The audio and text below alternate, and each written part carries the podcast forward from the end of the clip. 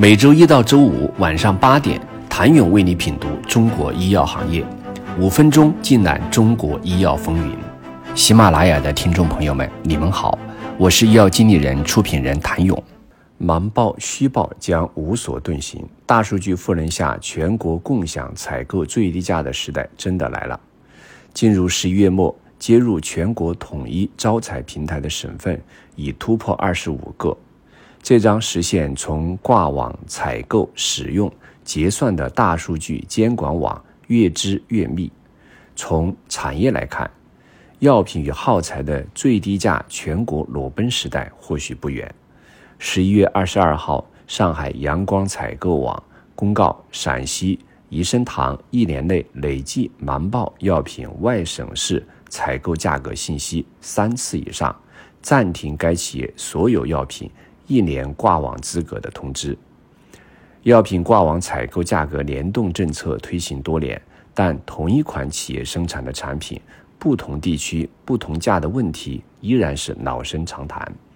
不论是此前海南公示四千余个品规的挂网价格存在价格问题，还是陕西一口气撤销了超过一千个挂网品种。又或是像宜生堂药业这般一连多次的顶风作案、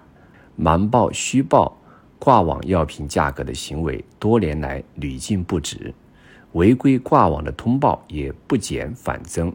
药品挂网价格全国联动，早在二零一五年就写在了国办文件中，已是医保改革势在必行的举措之一。联网共享信息听起来，在这个高度信息化的互联网时代并不难实现，但是实现全国不同省份之间挂网药品信息的联网共享并非易事。其实，早在二零一八年国家医保局成立之初，就开始了这项艰巨的工作。建起一个全国统一的联动平台难在哪里？全国三十多个省份均有独立的。招采运行系统可以实现省内的互联互通，但各省份之间却是独立运行，招采系统之间并不相通，这也就导致了在常规的药品挂网模式下，各省对于药品挂网政策要求并不完全相同。企业需要自行申报产品信息，再进行各省平台的逐一挂网。企业自行申报价格，既有可能会出现数据误差，也会遇到钻空子、瞒报虚报的情况。向好的变化是在全国医药统一招采平台全面落地应用后，曾经的信息壁垒正在一点点被打破。为治理挂网药品与耗材的价格问题，一直是近年来监管的重点。进入二零二三年，国家医保局与各地医保部门更是动作频频。今年二月，国家医保局发布的关于做好二零二三年医药集中采购和价格管理工作的通知中提到，要推进全国挂网价格信息共享和省监查询，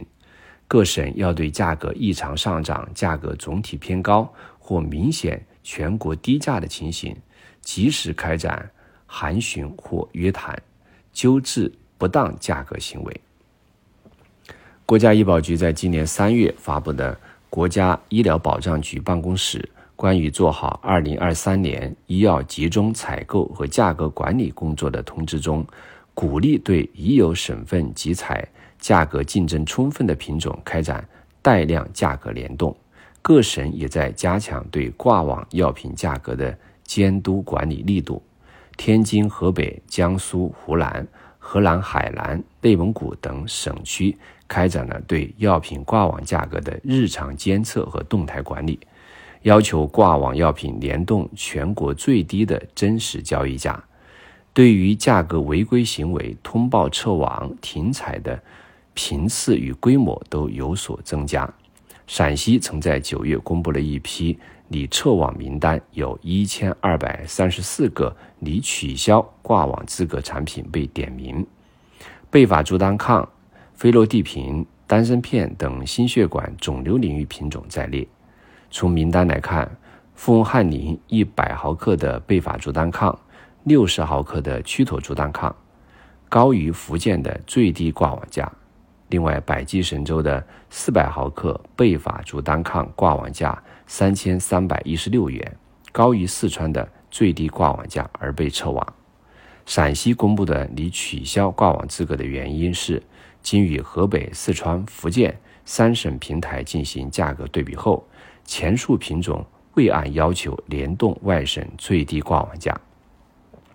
上海、江苏、山东、河北、湖北等多地也都相继通报了已挂网新申报的原研和过一致性评价药品因为不符合差比一点八倍条件，涨幅过高。价格差异超过十倍，暂停挂网的违规事件，全国一盘棋的口号也喊了多年，却收效甚微。全国药品价格迟迟连不动的局，有的破吗？请你下周一接着收听。谢谢您的收听。想了解更多最新鲜的行业资讯、市场动态、政策分析，请扫描二维码或添加医药经理人微信公众号“医药经理人”。医药行业的新闻与资源中心，我是谭勇，周一见。